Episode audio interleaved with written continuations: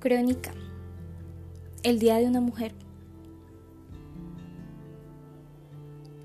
Hace unas semanas, una compañera, Andrea, me escribió un mensaje por WhatsApp.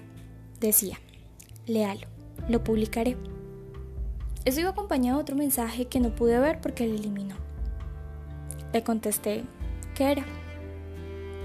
No respondí ese día, pero cuando leí ese, léalo, lo publicaré, sentí que sería una denuncia de violencia de género, de una violación, como algunas que ya habían salido semanas antes. Me angustié, imaginé qué posibles cosas le habían pasado, solo por ese mensaje. Bueno, no me equivoqué. La tarde de ese mismo día salió pública la denuncia de presunta violación. Se habían aprovechado de su estado de indefensión al estar dormida. Un compañero, una persona que jamás pensó le fuera a causar tanto daño. Yo había estado impactada por el testimonio de otra compañera, donde describía cómo la habían violado vaginal y analmente, mientras ella suplicaba que no lo hicieran. Pensaba en eso mientras leía la denuncia de Andrea. Daba gracias de que no hubiera sido tan violenta como si eso debiera confortarnos. Días después, sale una noticia por el periódico. Algo escalofriante. Mario Alberto Trujillo había tenido encerrado durante tres días, sometida a abuso sexual y tortura, a su pareja sentimental.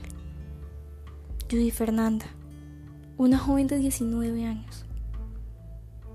Tenía afectaciones en el pulmón, la cabeza y el corazón. Fue rescatada por las autoridades estuvo 11 días en cuidados intensivos. Pero los golpes y el maltrato le causaron la muerte.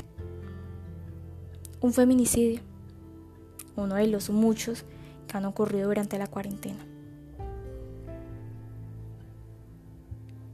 La noticia encendió no solo en mí, en muchas compañeras y compañeros, debo decirlo indignación, tristeza, rabia. Una chica más asesinada por su pareja. Salió la iniciativa de realizar un plantón, en apoyo no solo de la familia de Judy, sino en muestra de la sororidad, principio de las feministas, a todas las mujeres, que supieran que no estaban solas, que tenían un respaldo y que desde donde fuera se les apoyaría, se les creería y se les brindaría todo el acompañamiento necesario. El plantón fue en la tarde, a las 4, afuera del Palacio de Justicia. Porque eso pedíamos, justicia. Allí llegaron varios colectivos feministas. Estaba la alcaldía, el personero, compañeras de la universidad y la familia de Judy. Con pancartas, con pañuelos, con tapabocas, carteles, megáfonos, tambores improvisados y velas. Cantamos arengas, gritamos justicia. Justicia por Judy, por Andrea, por Élida, por Cindy, por María José, por esa amiga violentada, por todas, incluso por mí, si algún día me llegaba a pasar algo. Decidimos ir caminando hasta la URI. Allí estaba Mario Alberto. Queríamos que nos escuchara, que supiera que sabíamos lo horrible que había hecho y que lo repudiáramos. Durante el tiempo que caminamos para llegar al lugar, cantamos sin miedo, gritamos. Gritamos tanto para que nos oyeran, para que todos nos oyeran, para que no quedara impune lo ocurrido.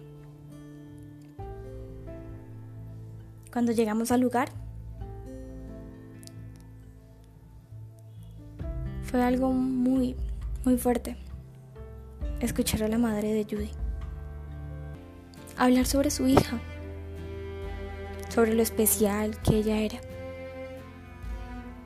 Decir que nunca estuvo de acuerdo con la relación, que jamás le cayó bien el joven a la familia y que ahora no está.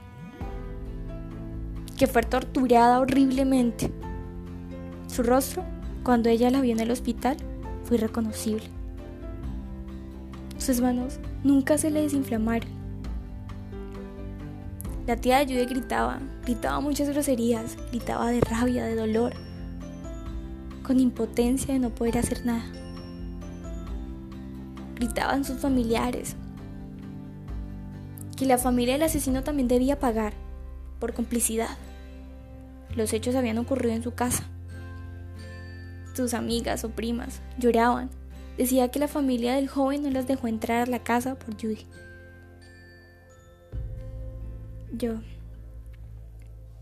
Yo nunca conocí a Judy, ni a su asesino, ni a su familia o amigas.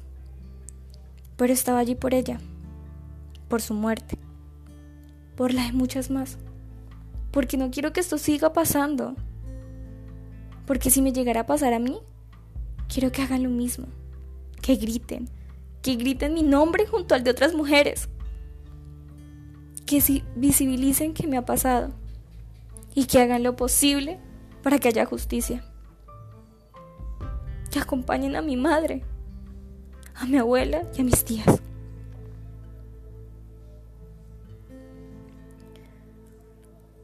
Esa noche, al finalizar el plantón, alrededor de las seis y media. Ya estaba preocupada por el transporte. Tenía que ver si aún me pasaba la ruta para acercar a mi casa. Estaba con Andrea. Caminamos juntas hacia la avenida. Rápido, mirando hacia los lados. Me fui la primera buceta que pasó. Me angustiaba el que no me pasara y que luego tendría que irme en mototaxi. Y así se corre mayor riesgo. Esa ruta me dejaba cerca de la avenida principal, así que tenía que caminar ocho cuadras para llegar a mi casa. Hace mucho no montaba en bus. Aparentemente cambiaron la ruta y tuve que bajarme a la mitad de otro barrio. Así que debí caminar más. Ya eran las 7. Las calles estaban solas. Es cuarentena, todo el mundo está en casa. Casi que trotaba para llegar a mi casa. No quería que me robaran o me pasara algo peor. No sabría cómo actuar si alguien se para frente a mí con un arma o me intimida de cualquier otra forma. Llegué a mi casa. Lo primero que hice fue escribir por WhatsApp a Andrea. Ya llegué. ¿Llegaste?